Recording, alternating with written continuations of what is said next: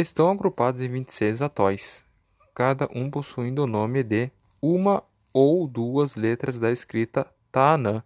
Seu nome seria derivado de Maldipa, no idioma malabar, onde significa mil, e Dipa, ilhas.